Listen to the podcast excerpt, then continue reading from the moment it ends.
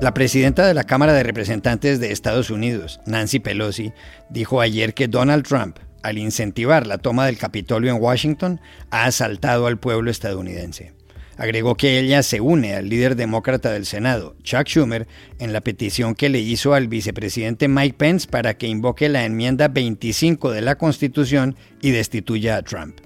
Y concluyó señalando que si eso no se lleva a cabo, ella activará un impeachment, es decir, un juicio político. In calling for this seditious act, the President has committed an unspeakable assault on our nation and our people. I join the Senate Democratic leader in calling on the Vice President to remove this president by immediately invoking the 25th Amendment. If the Vice President and Cabinet do not act, the Congress may be prepared to move forward with impeachment. ¿Qué tan factible es que a menos de dos semanas de que termine su mandato Donald Trump sea retirado del cargo? Hablamos sobre el asunto con el corresponsal en Washington del diario madrileño El Mundo, Pablo Pardo.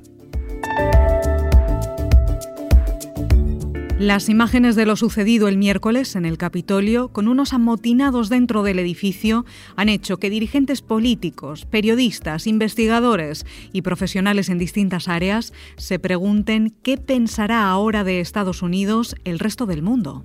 Para saberlo contactamos a cinco extranjeros que conocen bien ese país, la politóloga argentina Janina Welp, el analista venezolano Moisés Naim, la economista mexicana Valeria Moy, el politólogo español Pablo Simón y la escritora ecuatoriana Gabriela Alemán. Hola, bienvenidos a El Washington Post. Soy Juan Carlos Iragorri, desde Madrid. Soy Dori Toribio, desde Washington, D.C. Soy Jorge Espinosa, desde Bogotá. Es viernes 8 de enero y esto es algo que usted debería saber hoy.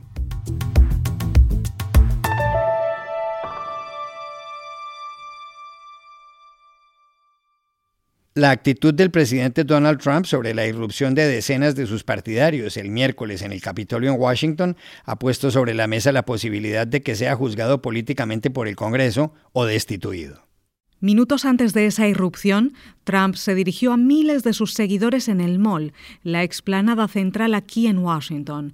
Los animó a caminar hasta el Capitolio, donde el Senado y la Cámara estaban certificando el resultado de los votos del colegio electoral. Trump les dijo que los acompañaría. Para él, la votación del colegio electoral estaba amañada, pues considera que en las elecciones del 3 de noviembre hubo un fraude que favoreció a Joe Biden pero ninguna de las acusaciones del presidente resultaron ciertas. Biden, que ayer anunció que nominará como secretario de Justicia a Merrick Garland, un jurista propuesto por Barack Obama para la Corte Suprema y rechazado en ese momento por los senadores, volvió a manifestarse.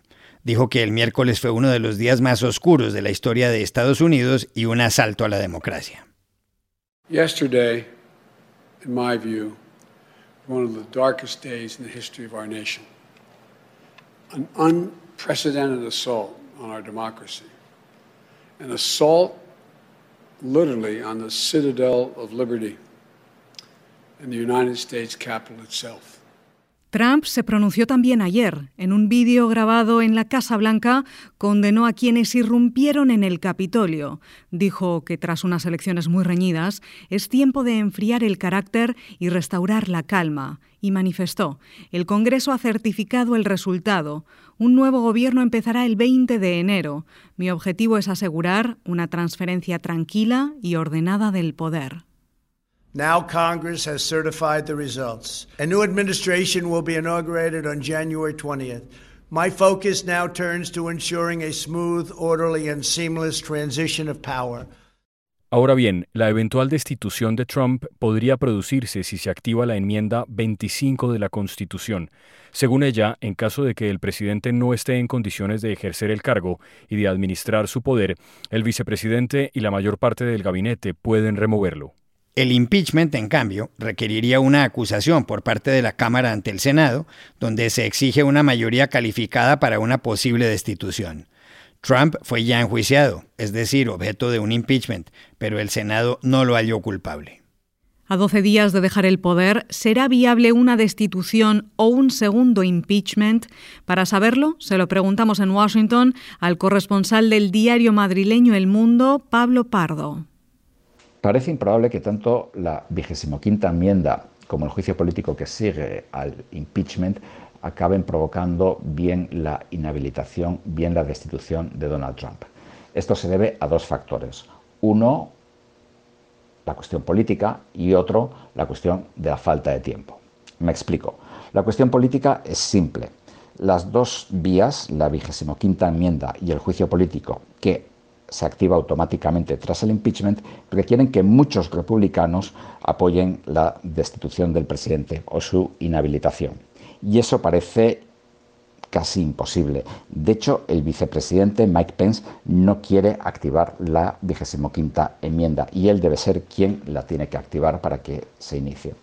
Y luego la cuestión del tiempo es evidente. A Donald Trump le quedan 12 días en la Casa Blanca. Incluso con un procedimiento express no lo echarían hasta el 17 o el 18 de enero. Parece improbable que nadie quiera quemar capital político para poner a un presidente, Mike Pence, que solamente va a ejercer el cargo durante 24, 48 o 72 horas hasta que Joe Biden tome posesión de la presidencia el día 20 de enero.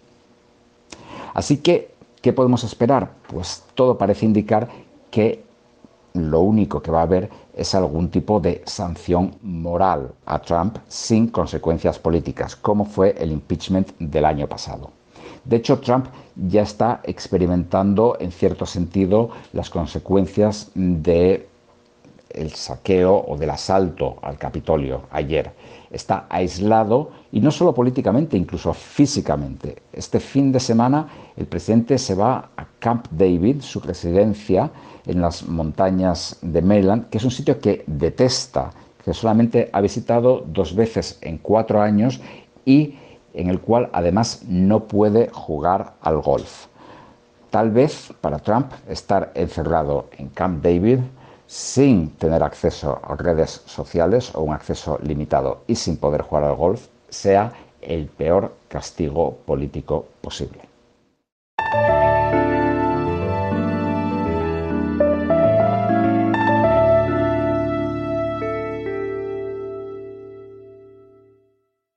Las imágenes de los vándalos rompiendo ventanas, portando banderas confederadas que simbolizan a los estados esclavistas en la guerra civil y robando muebles y propiedad pública en el Capitolio en Washington han generado muchas reacciones en Estados Unidos. En las columnas de opinión, en los debates radiales y en los programas televisados, los participantes se hacen una pregunta que no es frecuente en ese país. ¿Qué estarán pensando de Estados Unidos en otras partes? Por eso hemos llamado a cinco extranjeros que conocen bien Estados Unidos para preguntarles cómo ven a ese país a la luz de lo sucedido. Esto nos dijo Janina Welp, investigadora del Centro Albert Hirschman para la Democracia, con sede en Ginebra.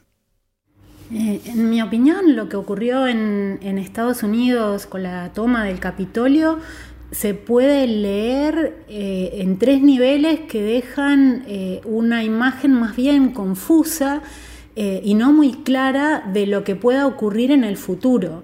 En una primera instancia se puede decir que efectivamente se tomó el Capitolio, pero rápidamente se desalojó, unas horas más tarde la votación se produjo y el asunto ha terminado, cosa que de todas maneras sabemos que no es así porque hasta el 20 de enero no asumirá el nuevo presidente.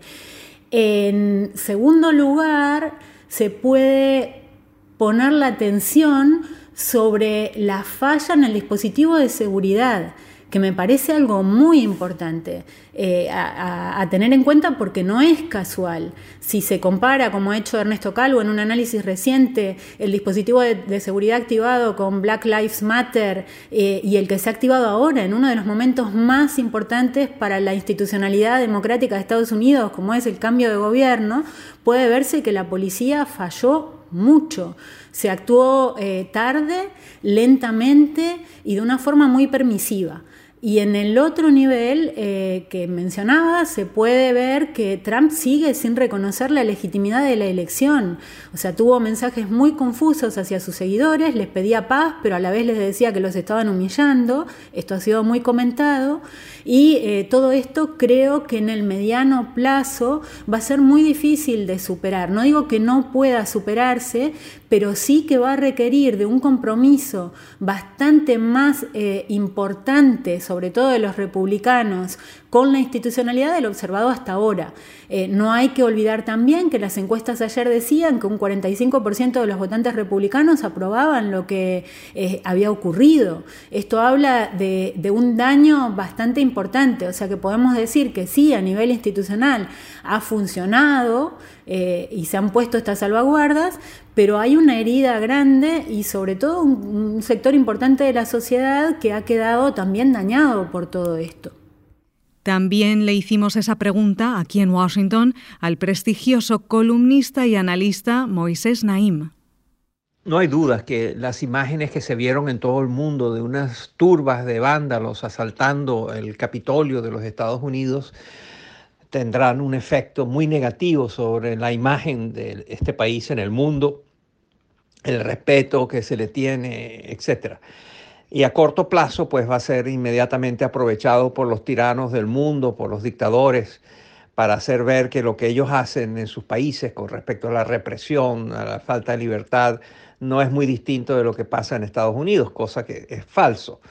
Pero ya la Cancillería china emitió un uh, comunicado haciendo ver que este, los Estados Unidos critica mucho a China por la manera como está reprimiendo eh, a quienes en Hong Kong están peleando por retener su libertad y su democracia, mientras que en Estados Unidos eh, eso se, también está sucediendo. la, Cancillería de Venezuela también emitió un comunicado al respecto, regodeándose y diciendo que claramente los Estados Unidos no tienen como, no tienen derecho, no son legítimos para darle lecciones a nadie en vista de la mala situación eh, en, cuanto a derechos humanos y a otras condiciones que imperan en este país. Así que a corto plazo eso vamos a tener mucho de eso, pero a largo plazo creo que eso se estabiliza y em, en general el prestigio de las naciones, la reputación de las naciones muchas veces tiene que eh, ser puesto en el contexto de comparado con otros países. Entonces, por más que haya críticas legítimas, válidas, fundamentadas acerca de la situación en Estados Unidos, eh, nunca hay que perder de vista que la mayoría de la gente preferiría vivir en una democracia que vivir en una teocracia ah, represiva como la de Irán o la de Rusia o la que vemos en otros países eh, no democráticos.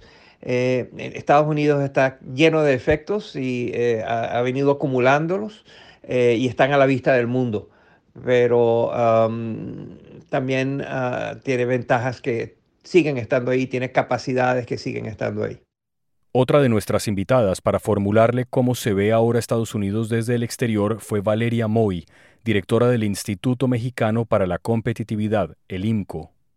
Increíbles las escenas que vimos ayer en Estados Unidos. Viendo desde México la toma del Capitolio, la intervención de la policía, la gente entrando al Capitolio y robándose cosas, gente disfrazada de vikinga, paseando por las oficinas con la bandera confederada.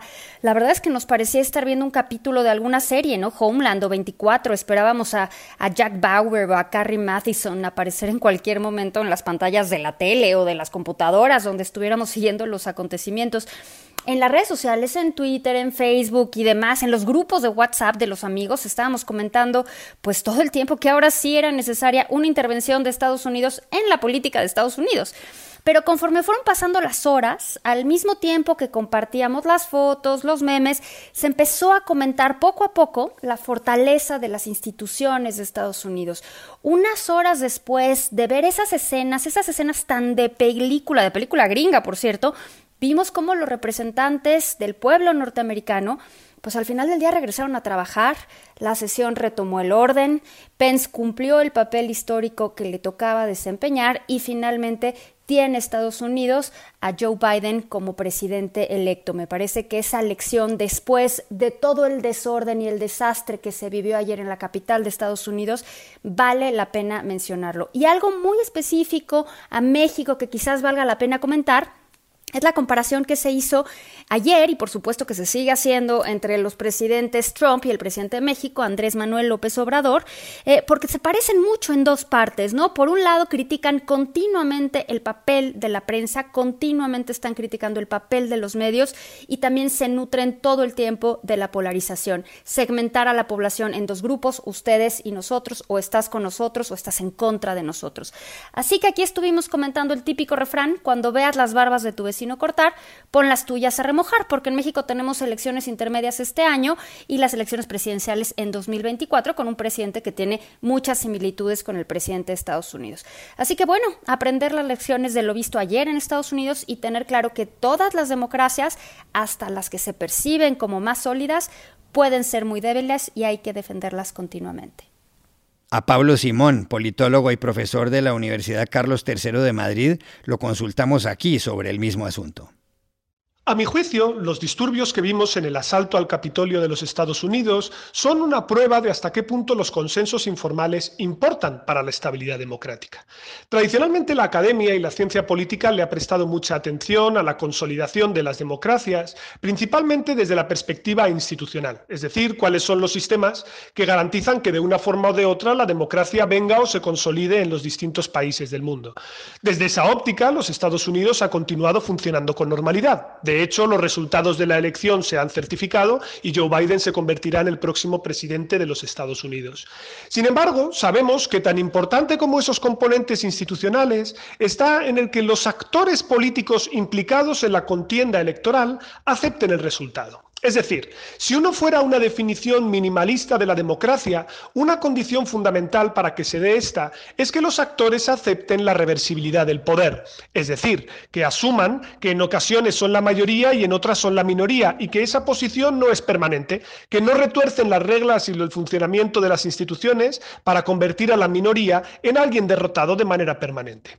Donald Trump y su posicionamiento a propósito del no reconocer los resultados realmente lo que está haciendo es tensionar ese compromiso informal y por lo tanto está demostrando cómo la posición de los actores políticos es clave para el funcionamiento de la democracia. El propio Partido Republicano está extendido. Una parte de él ha aceptado el resultado de la elección, pero otra parte sigue impugnándolo, tratando de recoger las llamas del descontento que ha ido azuzando Donald Trump a lo largo de los pasados meses, incluso antes de que se realizara la propia elección. Además, también sabemos que es probable que, aunque el Partido Republicano se divida, pueda haber grupúsculos radicales que no reconozcan la legitimidad de este gobierno y puedan llevar incluso a dinámicas de violencia de baja intensidad, como la que pudimos ver en el contexto de la colina del Capitolio. Por lo tanto, en última instancia, lo que no debemos perder de vista es que incluso en la democracia más antigua del mundo, cuál sea el posicionamiento de los actores políticos, es decir, cuál sea el compromiso informal que estos tengan a las reglas de juego es decisivo para que una democracia pueda funcionar con normalidad. Y hablamos igualmente sobre el tema con la escritora ecuatoriana Gabriela Alemán. Incredulidad es la primera palabra que viene a mi cabeza para pensar en los eventos de ayer. Yo estuve en Nueva York el 11 de septiembre del 2001 cuando cayeron las torres eh, y no puedo dejar de pensar en las dimensiones similares de ambos eventos, eh, la idea del fin de una época, con la enorme diferencia que los ataques del 11 de septiembre provenían del exterior y ayer parecían venir de las propias entrañas del país. Em, no podía dejar de escuchar como sonido de fondo el engranaje de la máquina narrativa del país más poderoso del mundo deteniéndose. Em, luego de ver las imágenes eh, en la tarde tuve que salir a hacer unas compras en las tiendas de mi barrio en Quito eh, y en varios establecimientos la gente estaba mirando la televisión y especialmente en uno el noticiero parecía una película de ficción em, que sostenía la mirada y la atención de todos los espectadores.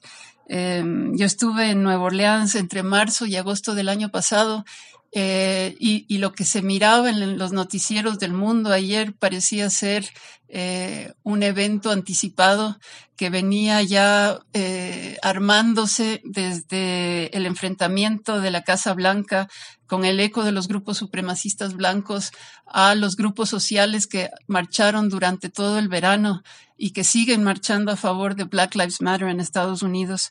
Em, ese escalamiento de tensiones, ese discurso que nunca terminaba de enfrentarse en las redes sociales, en los medios masivos, en las propias familias, pareció llegar a un momento explosivo ayer.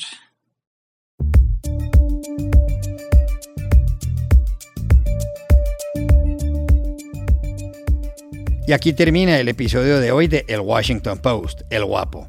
En la producción estuvo John F. Burnett. Por favor, cuídense mucho. Y pueden suscribirse a nuestro podcast en nuestro sitio web, elwashingtonpost.com, seguirnos en nuestra cuenta de Twitter, arroba el post. También nos encontrarán en Facebook, buscando el Post Podcast. Chao, hasta la próxima.